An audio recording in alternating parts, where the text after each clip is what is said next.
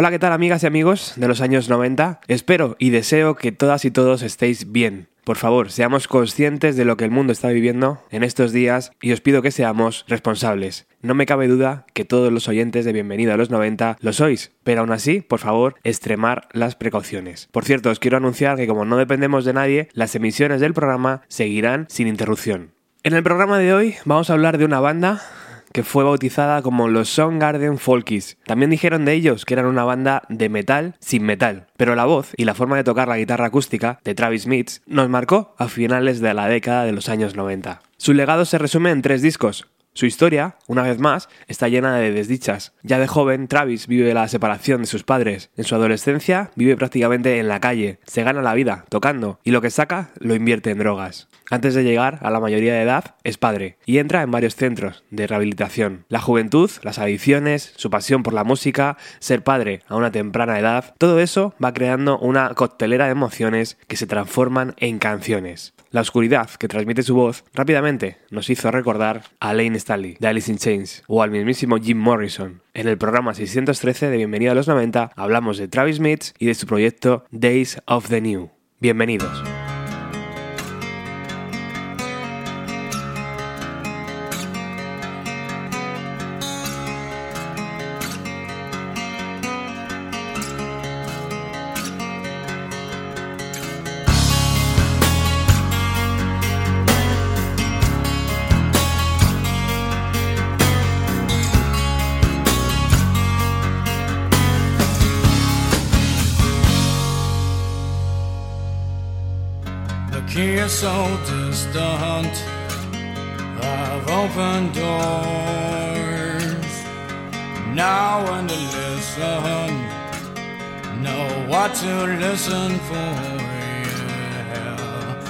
The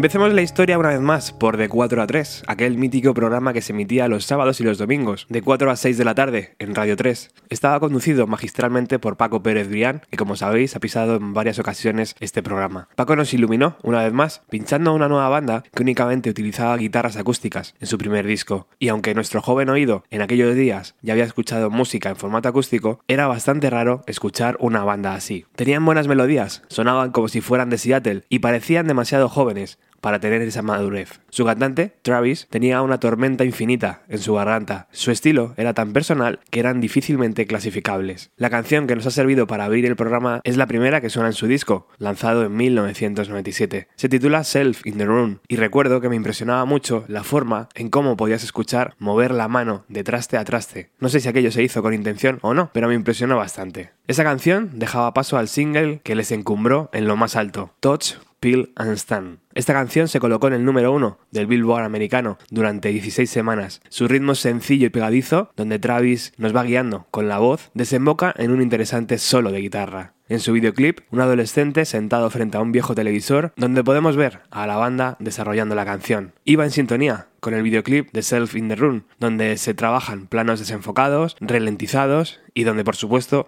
la figura del cantante debe brillar. El primer disco, The Days of the New, apodado Naranja o Amarillo, vio la luz en junio de 1997 y estaba producido por Scott Litt, sí, el mismo que trabajó con Rem y Nirvana, por citar dos nombres.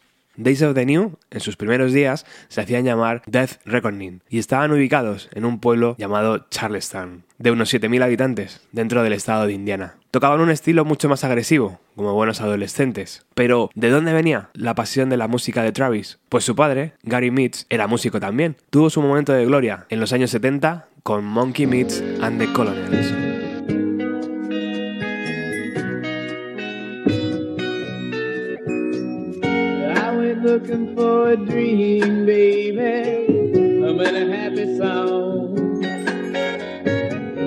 Look around every corner. Then you came along with a sunshine smile.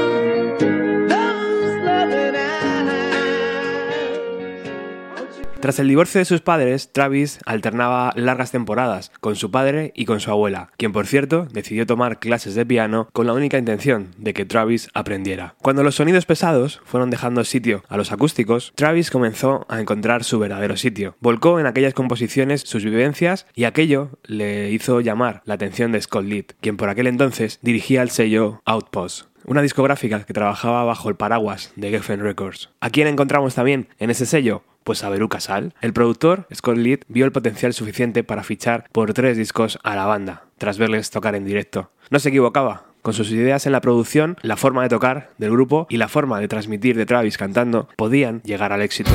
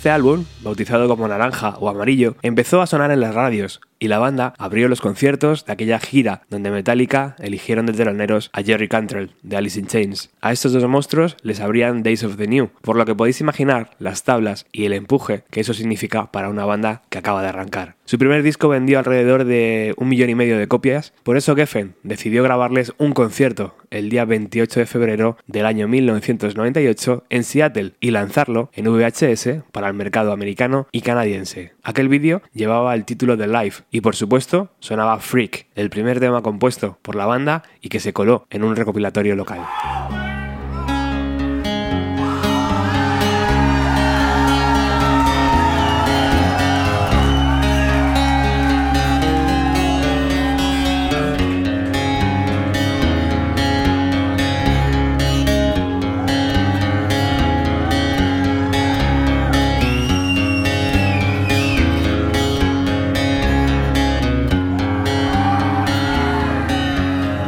What's the time? Wait for me. Patience is reality. I don't know how it feels. I can't see with your foot in my face. Your foot in my face. Your foot in my face. Your foot in my face.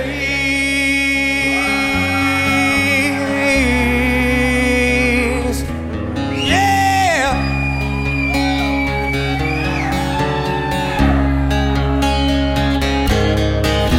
I don't I can't decide yet. I can't see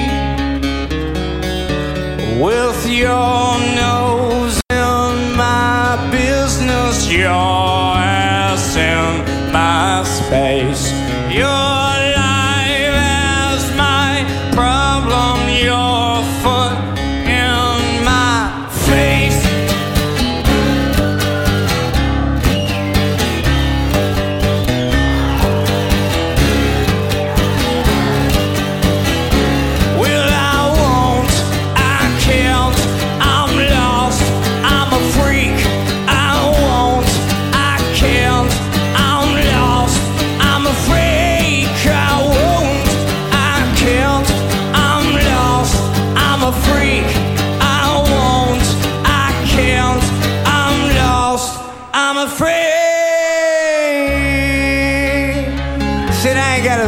motherfuckers know this shit. I'm gonna do it anyways. I'm having a good time. Trust this lie. Yeah, you will die. I can't succeed now. No, now I can't fail. I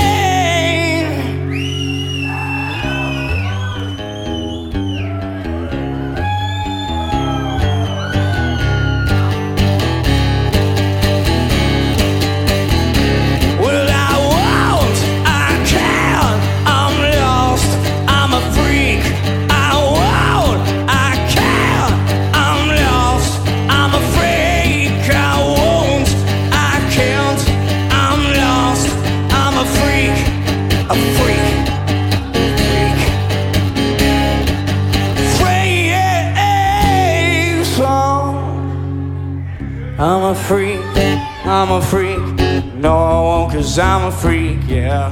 I'm a freak, I'm a freak. No, I won't, cause I'm a freak, yeah. I'm a freak, I'm a freak. I'm a freak,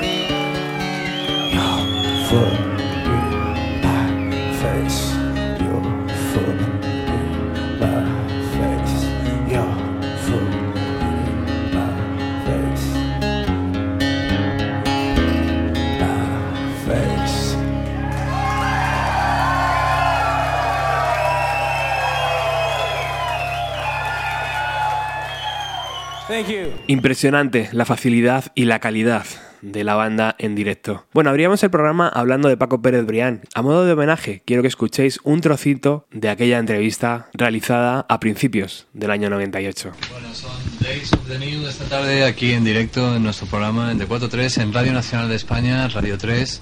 Están con nosotros Travis y Todd, cantante y guitarrista del grupo y como estáis escuchando su sonido es eh, excelente aquí en directo con sus dos guitarras, sus voces y ah, bueno pues eh, me gustaría saber cuándo el- esto es una especie de privilegio que tienen los oyentes de esta emisora hoy en España, pero cuándo la gente, el resto de, de sus fans aquí en nuestro país van a poder ver a Days of the New en directo. ¿Tienen pensado ya hacer alguna gira por Europa, José? O... When um, will the people be able to see you performing live in Spain? Uh, hopefully soon. Yeah, we're um, hopefully working on something in like April, May, maybe coming over and doing some festivals or um, at least some you know good dates and some important you know venues. Bueno, comentan que, eh, que esperan que pronto. Eh, comenta después Todd que seguramente en abril, mayo, algunos festivales o a presentar eh, ellos solos su álbum en salas pequeñas, que sobre mayo esperan estar aquí. Ah, muy bien. ¿En su país han hecho ya alguna gira así en Estados Unidos? ¿Han hecho alguna gira grande o, o todavía están o no lo han hecho? Have you uh, been touring the States? Yep. All the time. Uh, as soon as we get back, um, after about uh, a few days, we're doing a West Coast tour, um, some Canada dates. So comenta que, que sí, que ya han estado girando por allí un poco y que ahora en cuanto vuelvan van a estar por la costa oeste y que también eh, van a hacer algunas fechas en eh, Canadá. Oh, right. Y eh, después van a estar, te lo digo, esto no lo han dicho, pero yo lo sé, van a estar, van a- van a estar actuando eh, delante de Metallica una gira. Van a estar con sus ídolos al final. Muy bien. And then you go back to Louisville, to Kentucky. yep, do some. Uh, Must be cold now yeah, there, ¿no? yeah, yeah, a little bit. un poquito, de hecho que si tiene que estar frío, dice que un poquito. Tiene que hacer un frío que te canguis, Leonis. No está por ¿Eh? allí, tú sí. ¿Tú? Yo no, no, nunca he estado. Louisville is uh, uh, uh, up to Nashville, ¿no? Uh, where is Lo- your city, Louisville? Uh, It's like on the northern border of Kentucky. No, it's northern, it's northern east, ¿no? The state. Uh, well, kind of like right in the center almost. Ajá, Así que justo en el centro, Justo en el la centro, parte, en el borde de arriba de Kentucky. ajá. Ok, bueno, pues si hacemos otra canción más y nos despedimos o... Yeah. He's wondering about uh, doing another song and saying goodbye. Yeah, is that okay with you? Okay.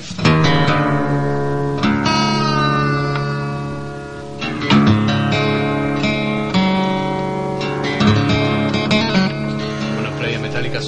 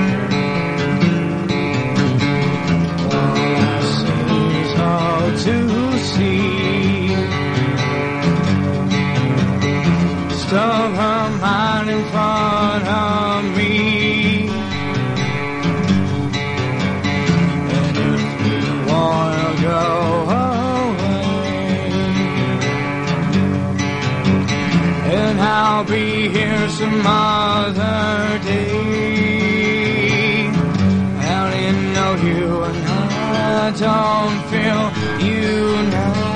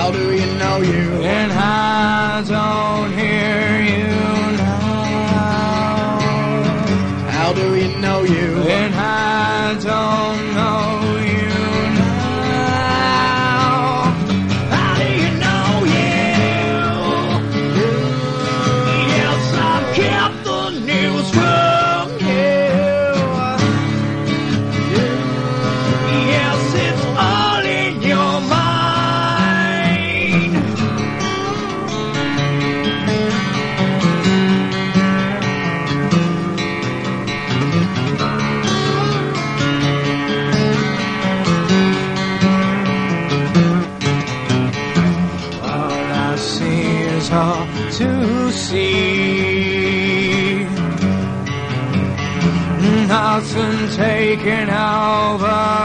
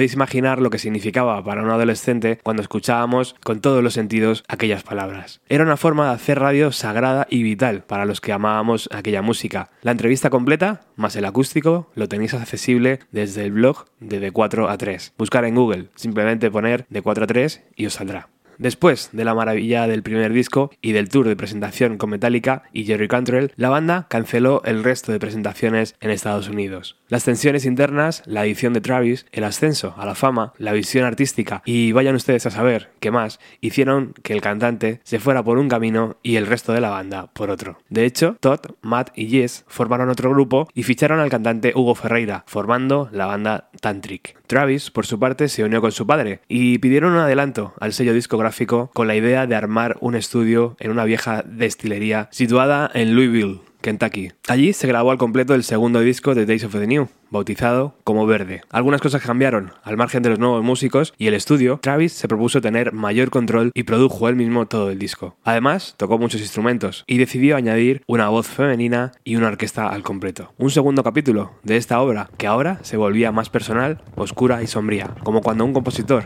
despliega sus alas y encuentra su verdadero camino.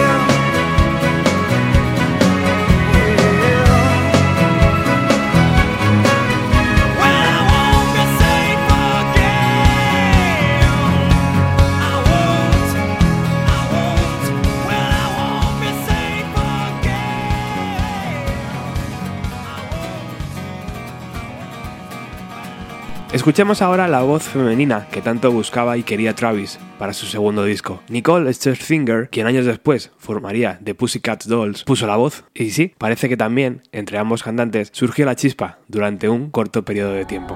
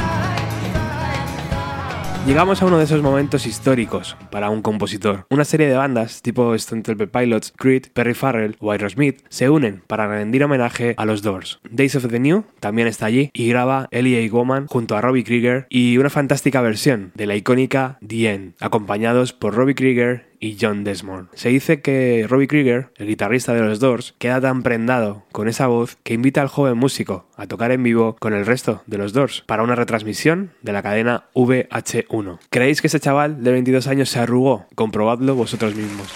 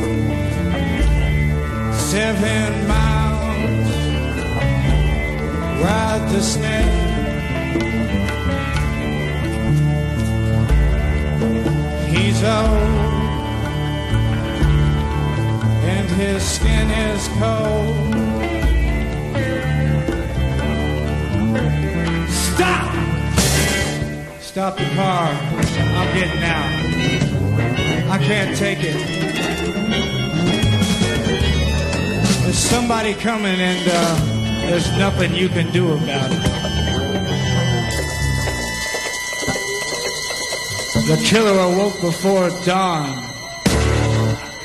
He put his boots on. He took a face from the ancient gallery and he walked on down the hallway, baby.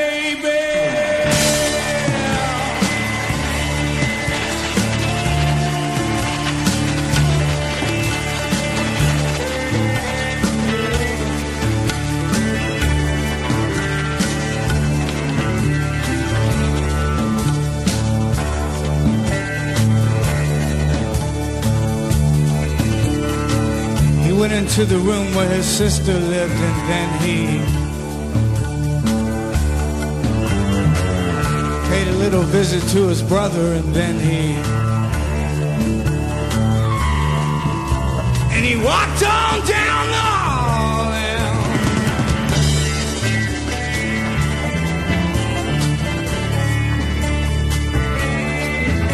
And he came to a door.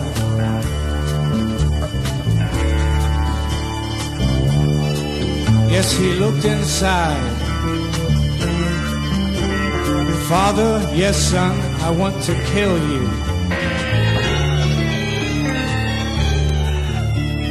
Mother,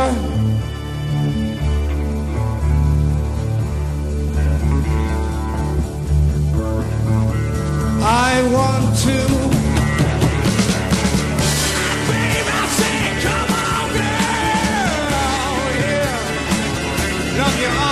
Baby.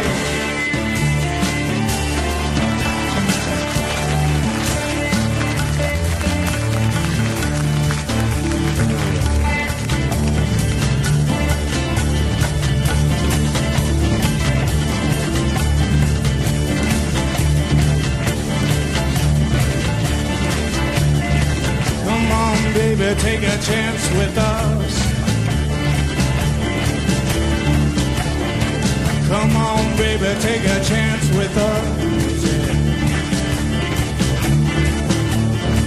Come on, baby, take a chance with us and meet me at the back of the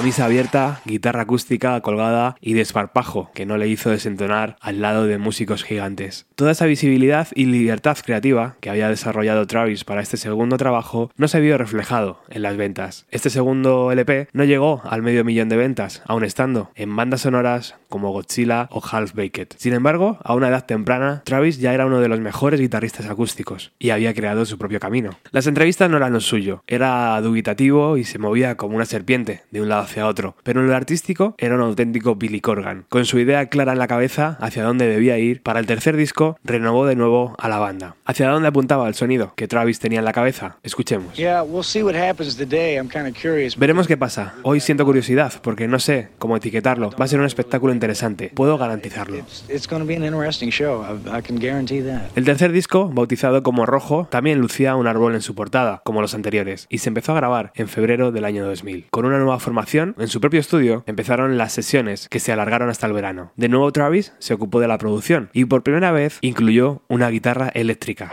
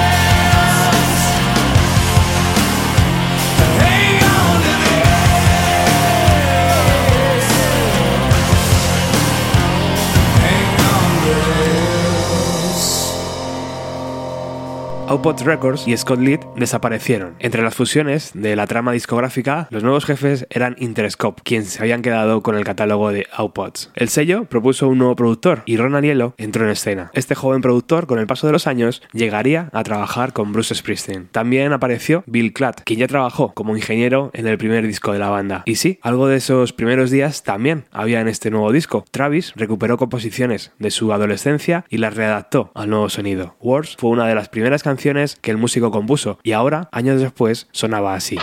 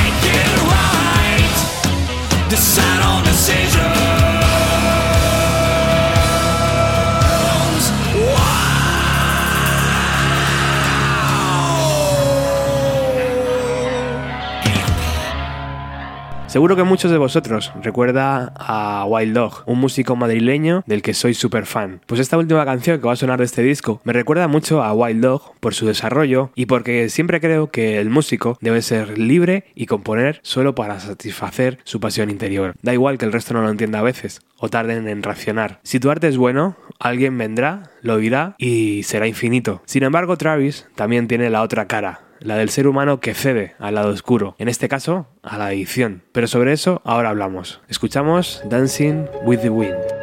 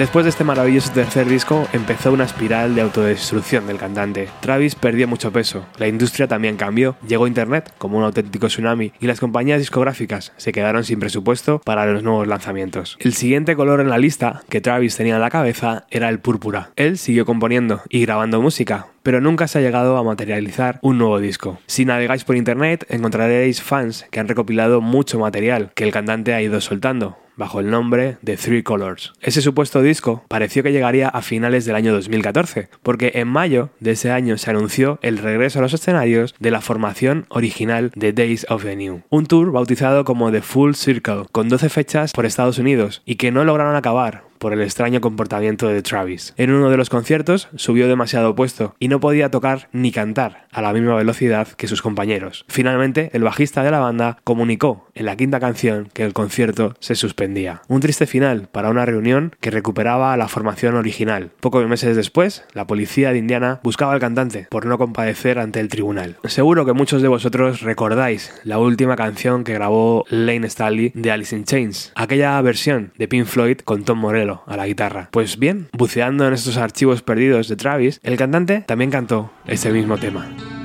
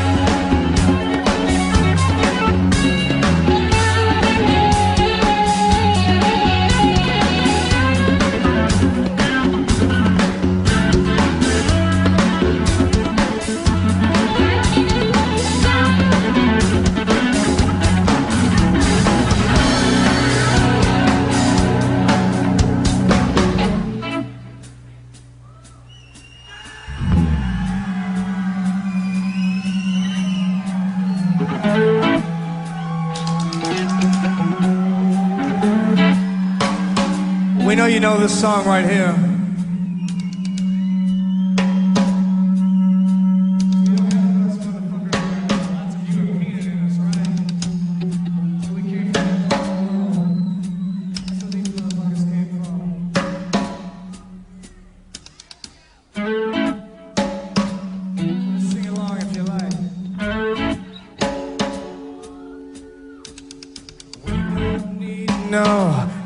Sing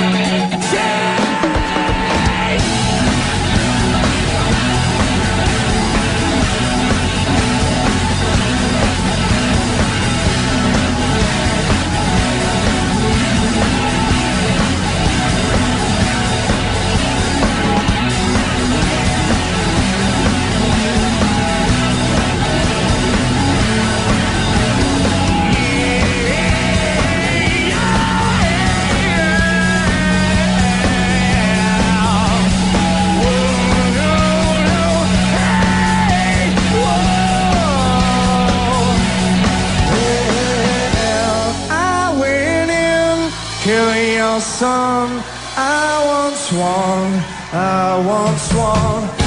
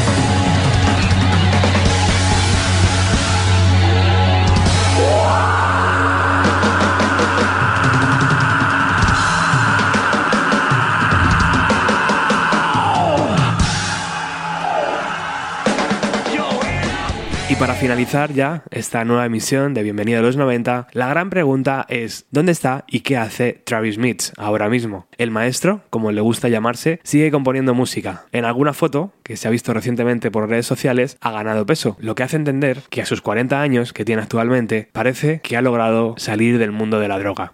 ¿Volveremos a escuchar un nuevo disco de Days of the New? Pues toquemos madera para que eso vuelva a ser así. Bueno, recordad que tenemos un grupo de Telegram donde podéis hablar de música y tal vez estos días os haga pasar el tiempo un poco más ameno y algo que hace mucho que no hacía, agradecer a nuestros patrocinadores su apoyo económico. Ahora mismo Rosa Rivas, Carmen Ventura y Jordi que siguen apoyando con una cantidad libre a este programa. Muchísimas gracias. Nos vamos con una de esas canciones que Travis ha ido componiendo. El tema se llama Illusion is Now y muchas gracias por estar al otro lado. Chao.